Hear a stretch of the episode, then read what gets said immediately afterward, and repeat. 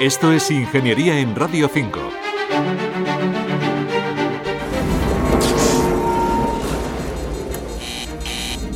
Tenemos un problema. En realidad, la célebre frase fue Houston, hemos tenido un problema aquí en el negro abismo espacial, camino de la Luna. El problema fue el estallido de uno de los dos depósitos de oxígeno y daños en el segundo, que dejaron sin posibilidad de generar electricidad ni agua potable a bordo del Apolo 13. Era la séptima misión tripulada y la tercera destinada a aterrizar en la Luna.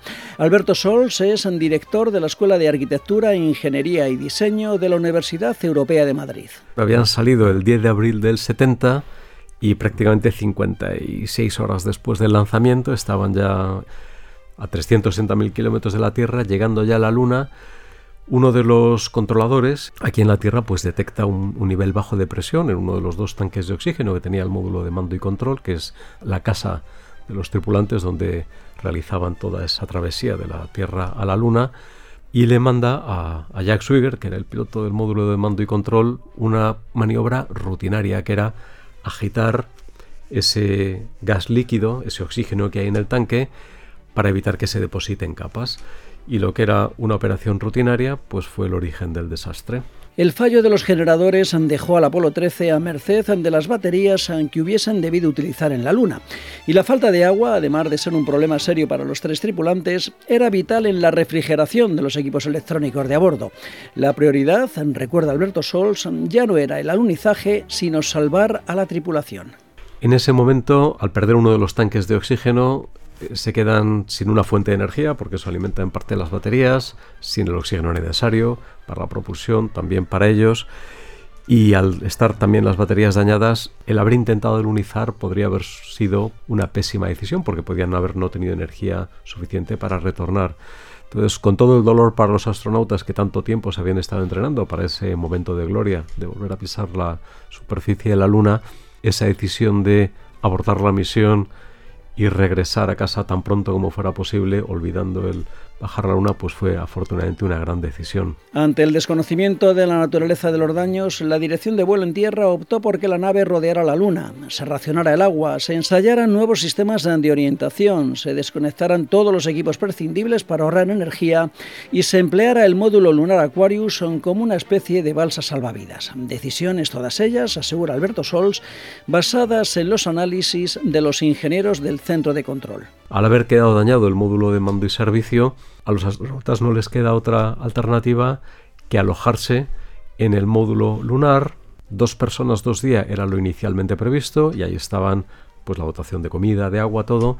Y al final se convirtió en esa balsa salvavidas. Tuvieron que estar los tres astronautas cuatro días y eso supuso un montón de problemas adicionales extraordinarios. En la sala de control había una veintena de especialistas que conocían al dedillo su área de responsabilidad.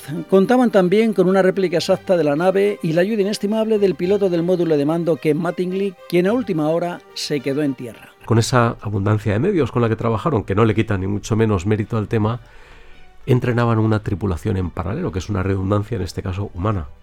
Cuando luego surgen estos problemas, el que además de todos los técnicos que tenían, que conocían perfectamente el equipo y tenían esos simuladores para ensayar cualquier nuevo escenario, tenían también la suerte de contar con Ken Mattingly, que era el piloto que no llegó a poder volar, que, fue una pieza instrumental en conseguir, con el poco amperaje que les quedaba en las baterías dañadas, lograr encender de nuevo el módulo de mando y servicio para prepararlo para la reentrada. En alardes de improvisación se diseñó un método para recargar la batería del módulo de mando a partir de la energía disponible en el módulo lunar.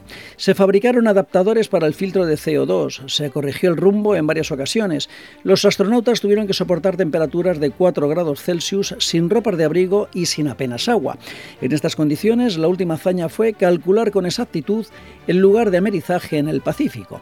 Como destaca Alberto Sols, gracias a la ingeniería de sistemas, lo que podía haber sido una de las misiones más dramáticas de la historia se convirtió en todo un éxito para la NASA y la exploración espacial. Una de las premisas de ingeniería de sistemas es mantener la visión de conjunto, el que hubiera gente que tenía el conocimiento pleno del sistema y tener esa visión global, visión de conjunto es lo que permitió tomar siempre las que resultaron ser las mejores decisiones. Esto es Ingeniería, es un espacio de Radio Nacional de España y la Real Academia de Ingeniería. Manuel Seara Valero, Radio 5, Todo Noticias.